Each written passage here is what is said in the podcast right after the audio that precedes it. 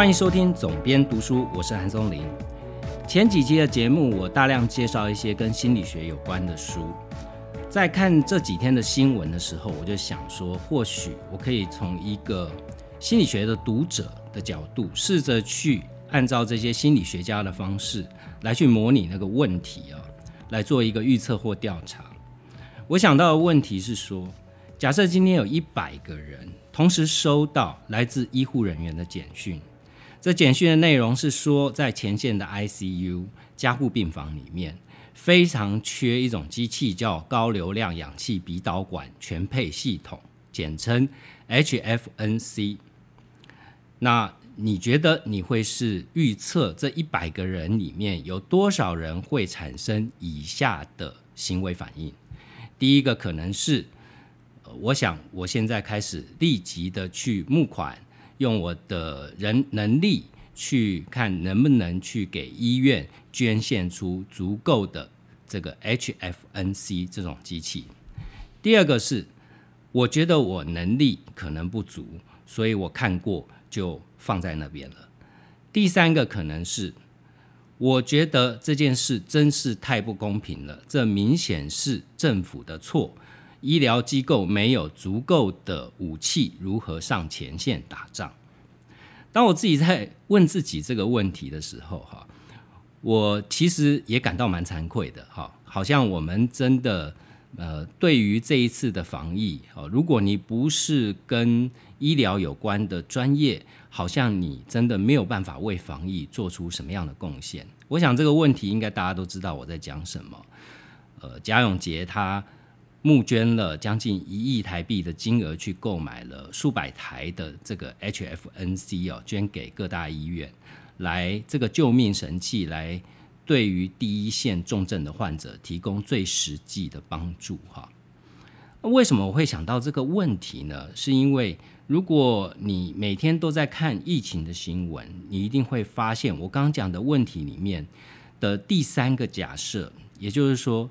你会直觉性的认为说啊，这个都是别人的错啊，都是政府的错啊，指挥中心慢半拍哦，开始去寻找情绪的出口啊。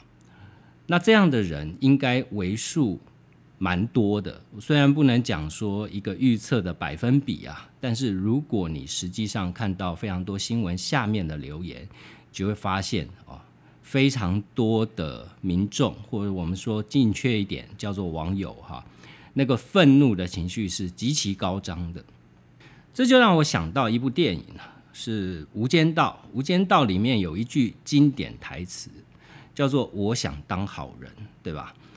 没，应该没有人会想要当坏人啊。我们说人性本善，所以大多数的人基本上都是想要当好人，即便是。在《无间道》里面，他是一个被黑道派去警察单位卧底，他还是想要当一个好人，哈，社会定义的好人，别人认为他是好人的人。但是为什么像蒋永杰这样在第一时间采取行动的人总是少数呢？大部分人还是在网络上面寻求一个情绪的发泄。这也让我联想到说，前两天伴随着永杰的义举，哈，有一个新闻也跑出来，就是媒体人黄光琴，他捐在疫情开始之前，他号召了许多媒体人去捐呃移动式的冷气，因为他发现了在呃户外的快筛站，这些医护人员非常的辛苦哦，他们要穿着非常闷热的装备。但是户外气温又极高，所以每个人都是汗流浃背。他希望能够捐移动式的冷气，让这些辛苦的医护人员在环境上面稍微舒适一点。那那时候我在脸书上就有看到他号召的行动，所幸后来有一家空调公司叫华林公司响应了这个义举，所以顺利的捐出几百台的移动式冷气。那很多的捐赠者，他们剩余的款项，光晴也把它捐到了各地方政府需要的单位。我跟光晴算是旧识，我们曾经在办公室办公桌就在一起哦，所以算很熟的朋友了。那我知道光晴当初在号召这件事的时候，我就在他个人脸书上面看到他不断的去呃邀请他的朋友，邀请他的朋友来加入这件事情。但是这样的善行竟然也被有心的检举人来去检举哦，所以我们不禁好奇说，检举这样行为的人，他心里面到底是在想什么？比较有可能的是，因为光晴他本身是一个政治评论者。所以呢，当他在发表一些言论的时候，可能会招致一些跟他立场不同的政治狂热者，对于他的评论保持着不同的意见啊。像他在这个总统选举期间，他可能是对于。韩国瑜比较不友善，好，他的评论对于韩国瑜比较不友善，所以我在看到他下面的一些回复的时候，就会发现非常多的韩粉是讨厌他的，甚至认为你这次被检举也是刚好而已，哈。那一些绿营的朋友其实也不见得认同黄光琴，他会认为说你一天到晚在骂陈时中，所以你这次被检举也是你的报应，哈。所以就可以从这件事情看到说。大家都想要做好人，但是实际上表现出来的行为，好人却是占的少数，或者是说所谓真正的成熟的好人，我们讲说有独立思考能力跟公正客观的好人，终究是非常非常的少数，正能量的人也就更少了。那为什么会形成这样的局面呢？我在一本书上面呢看到有一些有趣的看法。这本书叫做《巨英国》，它在中国曾经是两次被禁的禁书。说实在，它本身并没有什么太大所谓以大陆的用语叫做犯忌讳的地方。好，但是我觉得就恰恰是这个书名犯了忌讳，哈，所以它连续被禁了两次。它其实内容是在讲一位心理分析师，他这么多年来做心理分析的工作。他把他的多年的案例收集之后，他认为现代化社会，尤其是像中国这样的社会，为什么会产生这么多的小粉红啊、网军这样的人？其实就是来自于这个社会的集体公民，他们都处于一种没有长大的状态。更精确一点定义，叫做巨婴，也就是说，他们的心理状态呈现在。就像是婴儿期从零到六个月这个阶段，这本书我觉得蛮适合大家来看一看。虽然里面有蛮多的案例，也许因为国情的不符，所以你可能没有太多的共感。但是他提到这样的论述，我觉得是有趣的。一段音乐过后，就让我们开始介绍今天的巨婴国。《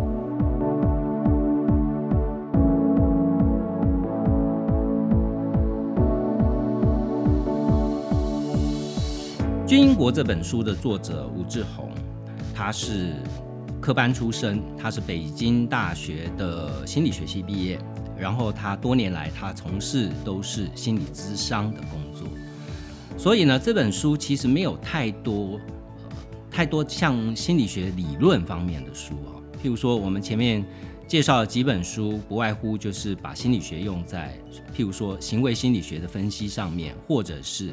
应用在经济学上面，但是呢，他的这本书其实更多的是他咨商多年的案例，他去解析这些案例，他发现有一个共同的原因，就是他认为所有的中国的这些他咨商的病人，或者是他观察到的社会现象，都出于一个共同的原因，叫做我们都是巨婴哈。那什么叫做巨婴呢？他认为巨婴的特色就是婴儿期的零到六个月都是处于一种共生期。那这个共生期的阶段呢，婴儿是没有我的意识，也就是他不认他没有个体自我的意识，哦，他处于一种混沌未分化的状态，分不清我跟外界的差别。他觉得自己跟万物是合一的，我就是万物，万物就是我，我就是宇宙，宇宙就是我啊！所以这可以解释成为一种集体主义。特别的是，婴儿会觉得自己跟妈妈是构成一个共同体的。婴儿跟妈妈虽然是两个人，但是好像是一个人。我就是妈妈，妈妈就是我。所以对婴儿来讲，共生不仅是一种心理的状态，也是真实的需求。怎么说呢？因为婴儿包含他要吃饱，包含他要温暖，包含他的安全，哈，他要让他的生命可以存续下去，必须要仰赖妈妈来满足他。一旦离开了妈妈，他就会死掉。所以这就形成一种共生体、共生的状态。所以在巨婴身上展现的是什么呢？吴志荣说，巨婴的五个重要的特色。第一个特色是到处找妈妈，好，他不愿意生活自理，总想找人来照顾自己。简单来讲，就是帮自己擦屁股。好，第二个就是集体主义，也就是说，大家都要共生在一起，你不要有太多个人的意识。好，第三个是统一的思想，大家必须要统一在同一个思想框架里面去建构共同体。一旦有反面的意见，这个共同体他就会认为这就产生了裂痕。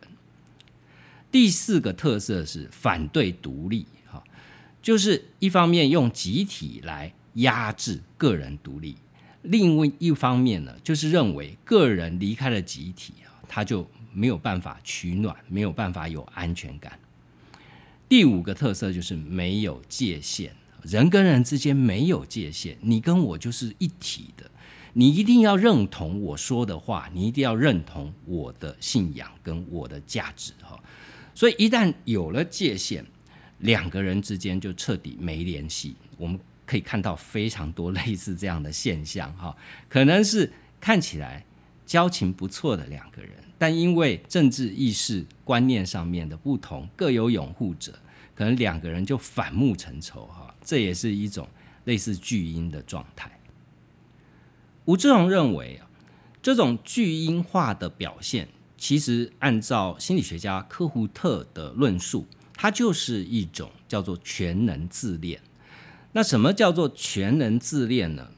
就是说，当顺心的时候，这些巨婴就会感觉自己好像神一样啊；但是当不顺的时候，这些巨婴就会变成了魔。什么叫做魔呢？就是说，它会产生一种想要摧毁世界的破坏欲。简单来讲，就是非我族类，其心必异。所以，我们就可以看到，说明明是善举，却有人去检举这样的善举。哈，但我们讲到所谓的巨婴，巨婴也是成年人，对吧？所以，他有一定的成年人的意识。哈。所以巨婴自己本身也会去压抑这样的神跟魔，不管是呃在顺心的时候的极度自恋，跟在不顺心的时候这样想要摧毁世界的负面心态，这样的概念其实巨婴自己是知道的。所以在正常的时候，巨婴会把这些极端的心理状态去压制住。这就是我前面所讲的所谓巨婴化好人，也就是说，在正常状态底下，这些巨婴也是想要当好人的，但是超过他心理承受范围的时候，这些负面的想法就会跑出来了。其实像这样的潜藏在社会大多数人群的巨婴好人，呃，在疫情或者是在有选举哈。政治的极端对立之下是特别的明显，但是在一般的情形之下，其实也不是没有哦。我们常常会发现，不论是所谓的情绪勒索啊，或者是呃婆媳关系呀、妈宝啊，简单来讲，都是一种巨婴化好人的表现。吴志宏在心里面讲哈，就是我们前面讲到，婴儿在六个月以前跟妈妈的共生的状态。这种呈现的共生关系，在社会里面是非常普遍的现象。譬如说，像是母子共生、父子共生、夫妻共生这样的状态，都是非常常见的。吴志荣说，特别是在中国，中国的集体主义，或者是像大家庭这样的概念，大家共生在一个体系跟一个群体之下，彼此建构了一个心理上的共同体。共享一个群体性的自我，这里面就没有真的我而是只有我们哈。作者在书里面有一个观察，我觉得很有趣啊。他提到的是金庸的小说。他说，如果你仔细去看金庸里面，呃，金庸如何去描绘这些男主角，我们看到，譬如说像是郭靖、虚竹、张无忌，哈，这些我们看起来像是好人、英雄，其实他们都是巨婴哦，因为在他们的身上。有一种非常纯真、非常诚恳这样的人格特质。你问他什么，他是讲什么，他是绝对不会说谎的。他也没有什么戒备跟防范的，基本上他就是一个巨婴。那这样的巨婴呢，其实就是典型的中国式的男人。这样典型的中国式男人呢，他是不能对于权威去撒谎的。这个权威的表征，譬如说，就像是母亲、妻子。或者是师傅哈这样的权威，他一旦这些男主人公就是主角，他撒谎了，就象征了他破坏了跟不论是母亲、妻子或权威之间的共生关系那么在现今社会啊，这个所谓金庸笔下的巨婴好人。最常看到的就是所谓的妈宝，对吧？很多产生了像是婆媳问题这样的社会现象。那你会说只有男生会有妈宝吗？其实也不见得。作者另外的一个观察是，女生的妈宝到底是什么样的人群呢？它里面提到的是像萝莉找大叔哈。他说，萝莉找大叔这样的社会现象在西方是偶尔出现。但是在东方却变成了常见的社会现象。他说：“你有没有想过，萝莉的一个呈现在外面的一个表征是什么？”他说：“你会看到萝莉总是嘟着嘴想要找奶喝，他们渴望被包容，想要有安全感。但是呢，跟他们同年龄的男生通常只有热情，而且这些同年龄男生的热情。”也只是像巨婴，也就是说像妈宝这样的水平所以他们想要找大叔。但大叔代表的其实并不是一种雄性，也就是说两性之间互相吸引是荷尔蒙的作用，所以你是被雄性的荷尔蒙所吸引。但萝莉找大叔并不是基于荷尔蒙的因素，而是大叔不仅成熟，而且他们具有母性啊。他这里的形容就是大叔就像没有乳房的母亲这样的一种形象，所以作者就说啊，他在中国的潮汕地区曾经有做过一些心理咨商的案例，他发现有一些女高中生跟大叔在一起，甚至不是想要这些大叔的钱哦，只是希望从这些大叔的身上获得一些关注，跟给他们的一个。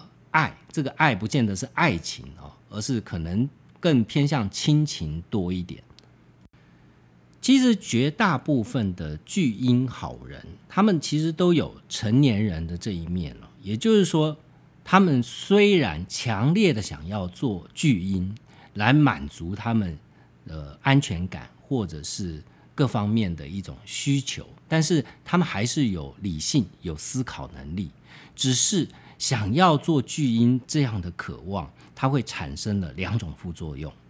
就《巨婴国》这本书的作者吴志荣他所讲的这两种副作用，一种是完美主义，也就是对方必须百分之百的满足他的心思，他才会觉得满意。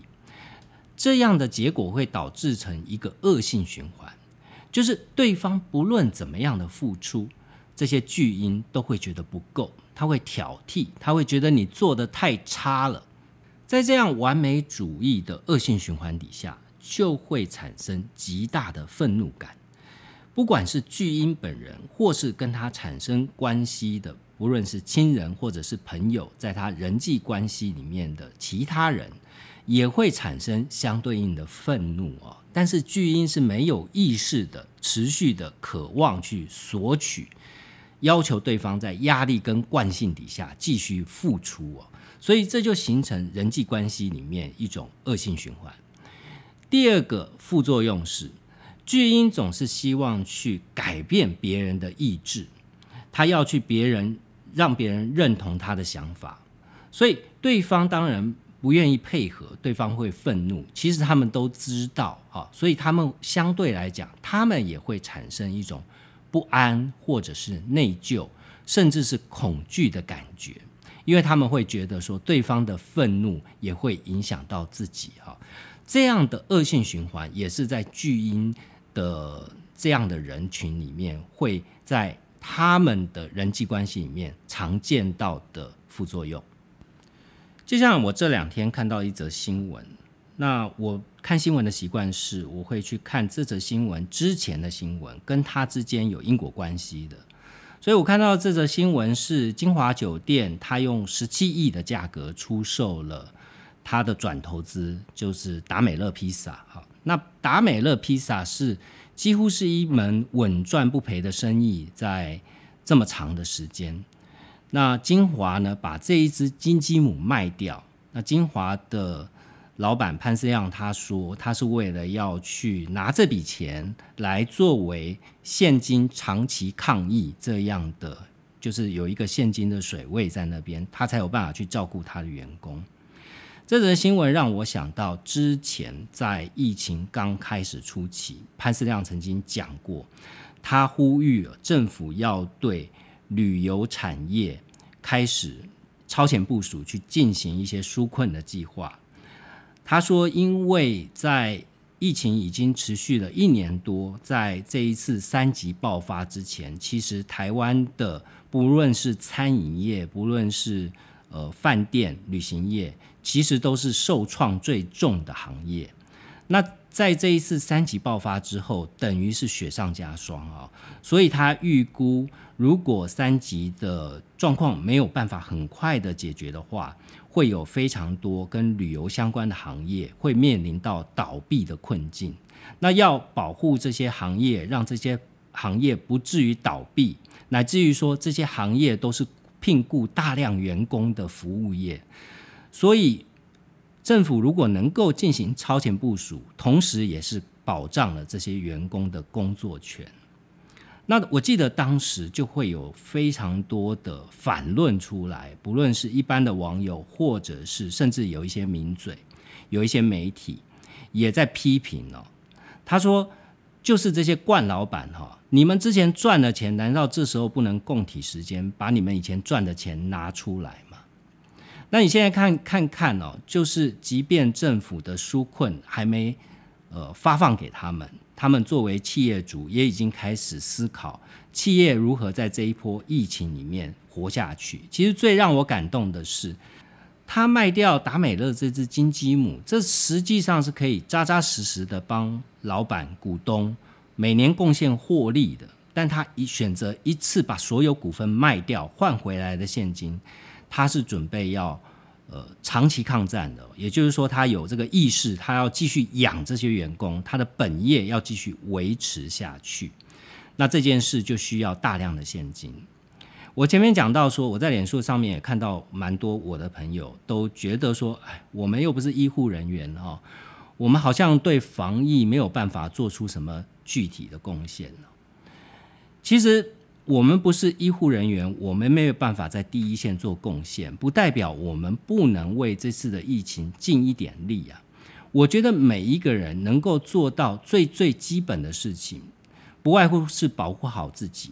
如果你是企业主，那你可能责任再多了一点，你除了要照顾好你的家人之外，你还要照顾好你的员工。什么叫做照顾好你的员工呢？不用说太多高深的大道理哦。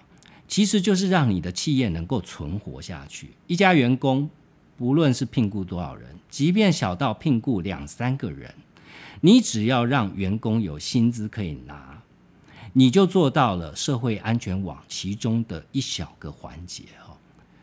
在疫情之下，一家企业如果没有收入来源，对于他养活一大公司的所有员工。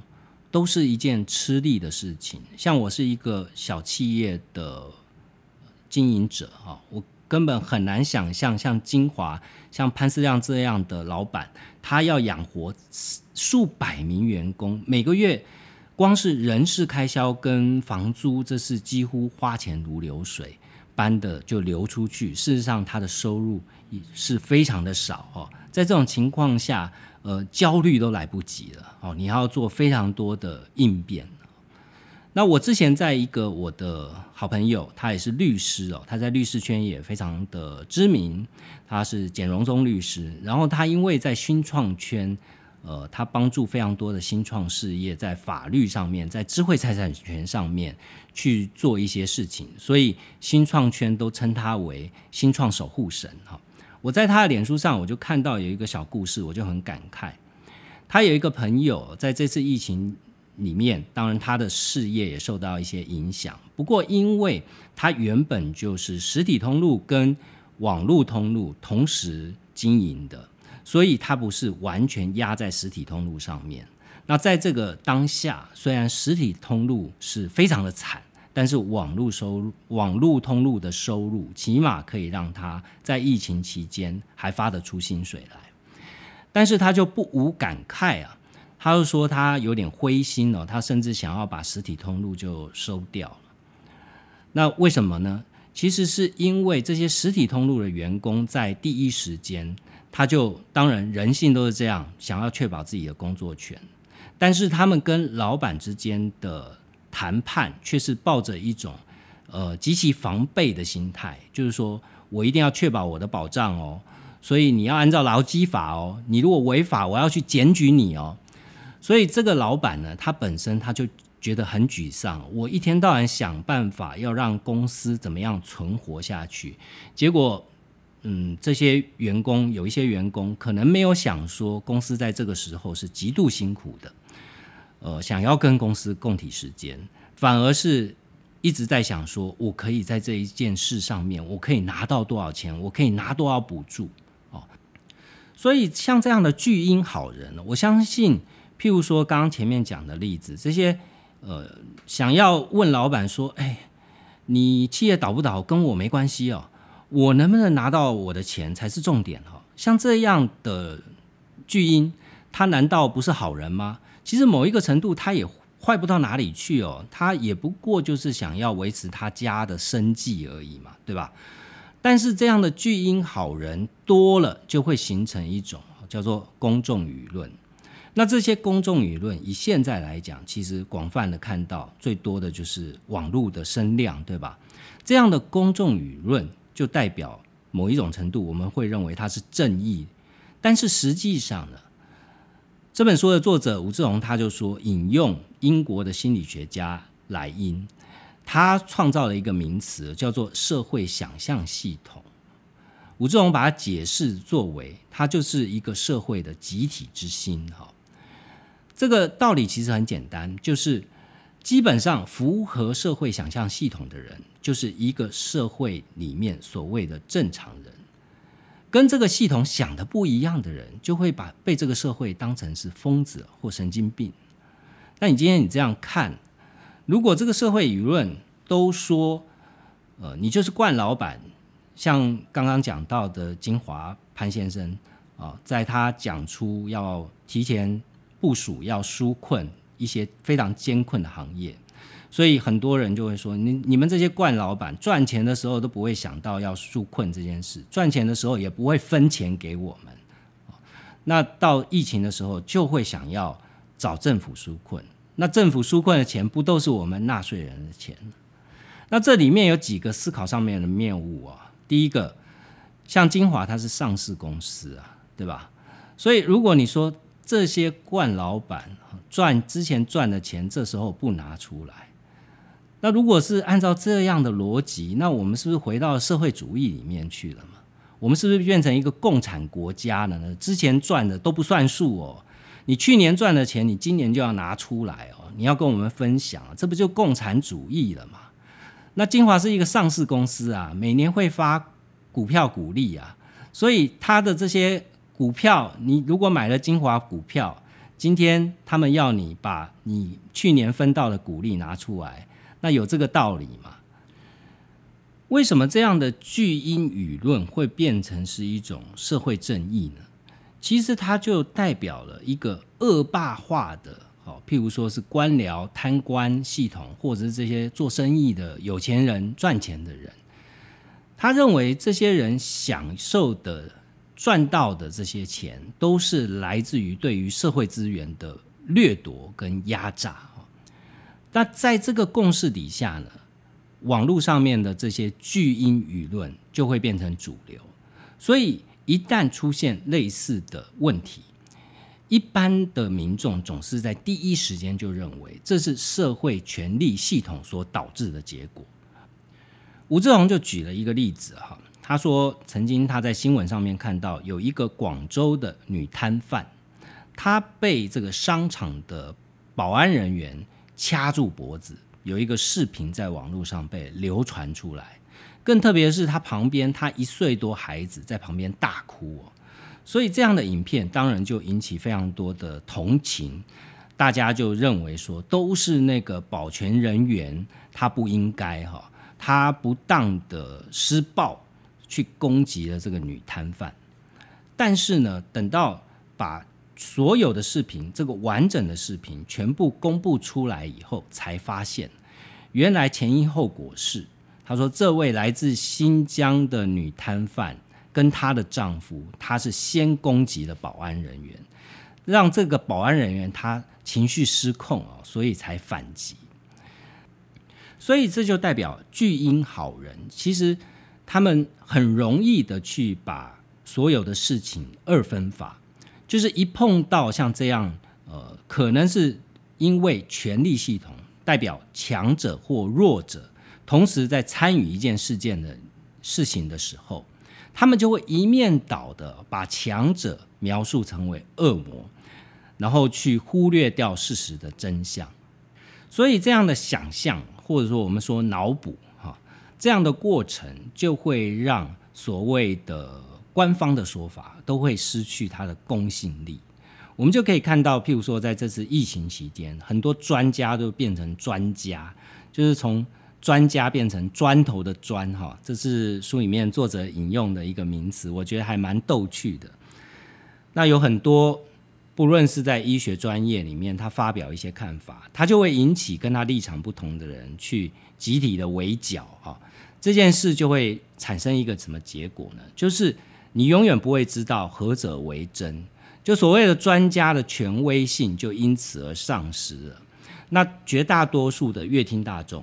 就会接收到过多的杂讯啊！最近有一本书叫《杂讯》，卖的也很好。找个时间我会再来介绍。那你接受到过多的杂讯，你又没有自己判别跟过滤杂讯的能力的时候，其实你就不知何者为真。所以要避免形成这样的历史轮回，也就是说，不断的发生这些事，不断的不知道何者为真。我们必须，你作为一个理性的思考者，你不想成为巨婴，你就要学会什么妥协哈。你必须要独立而且冷静的思考。但是这件事其实不容易做到啊。为什么？因为如果你这样做，其实你形同是走在刀锋上，而且两边都是悬崖。为什么？一旦社会越分裂。一旦引起冲突哦，其实这种言语的交交锋是越发的残酷哦。在这种情况下，你会发现说，越偏执的人他越容易成功啊。不管是跟指挥中心送花篮，或者是指责某一个人他是呃阴谋论哈，这样的假新闻，其实你都会发现永远有人信的。所以。如果你是需要独立跟冷静的思考，它其实特别难，是难在说你很难找到跟你一样独立思考的人。久而久之，就变成了理性思考的人都干脆不讲话了哈。我们出版业有一个前辈，我一直很佩服他。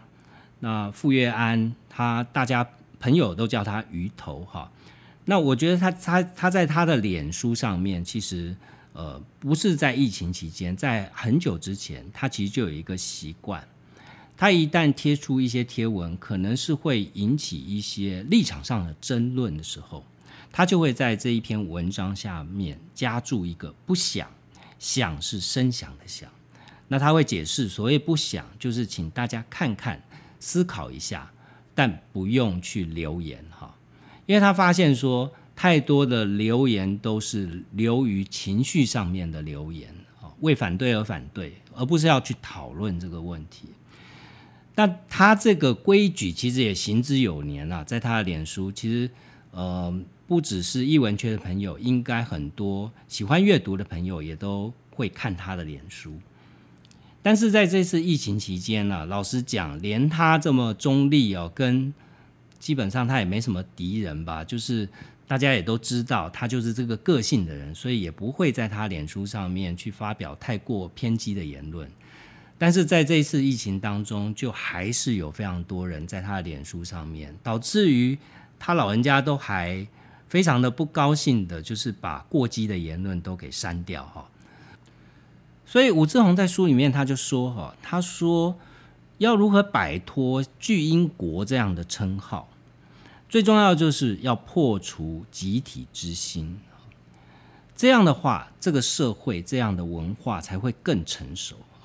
不，不要有任何一个有独立思考能力的人都不要去跟这样的集体之心共舞。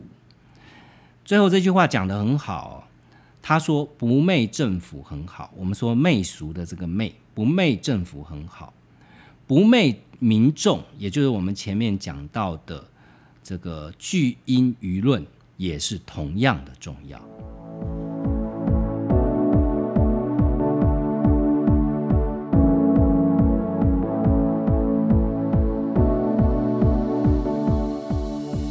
其实，我觉得要避免成为一个巨婴好人。可以从最最基本的小事情开始做起，我觉得就是尽量的避免攻击别人，尤其是跟你我一样，大家都是平凡人。你如果对于一些政策发表一些论述，我觉得这倒还好，但犯不着去攻击你身边或者是跟你一样呃同等地位的人，我觉得这是完全。没有必要的，也对于事情的现状是没有帮助的。我举个例子啊，我这几天就在呃脸书上面看到有一个在讨论出国机票的一个粉丝团啊。那这个呃经营者他以前都是播一些跟出国旅行啊、买机票有关的一些讯息，但这一段时间非常的疯狂哦，就是不断在攻击别人。那他这两天在攻击谁呢？他在攻击那些出国打疫苗的人，他就说这些人是巨婴哈。那我觉得在这个时候，任何一个人为了他自身的权益、他自身的安全，呃，甚至是他家人的考量，因为不是每个人去出国打疫苗都是为了所谓的疫苗护照啊。现实上就是像。这两天，美国的大学已经宣布了，接下来，呃，秋季开学的时候，每一个国际学生都必须要打美国 FDA 认证的三支疫苗。所以每一种情况都有不同的人群，他会有不同的考量。像是台湾的护国神山这些企业，它里面有一定有非常多的从业人员，他也必须要去打这些国际认证的疫苗。好让他在接下来的海外的商务行程能够顺利哈。那你说台湾的经济其实某一个很大的部分，股市都是靠这些企业在撑的嘛。所以你今天恣意的去攻击所谓出国打疫苗的人就是巨婴哦，其实就代表你自己也是巨婴啊。所以何必呢？那这是一点小小的心得跟大家分享。如果大家可以在这个尤其是非常令人焦虑跟纷扰的时代里面，保持一丝清明，我觉得对于个人、对于整个社会都是一个好事。希望今天的内容对你有帮助，也欢迎在 Apple Podcast 上面帮我留下五星评价。有任何的问题，欢迎跟我交流。我们下一集节目见。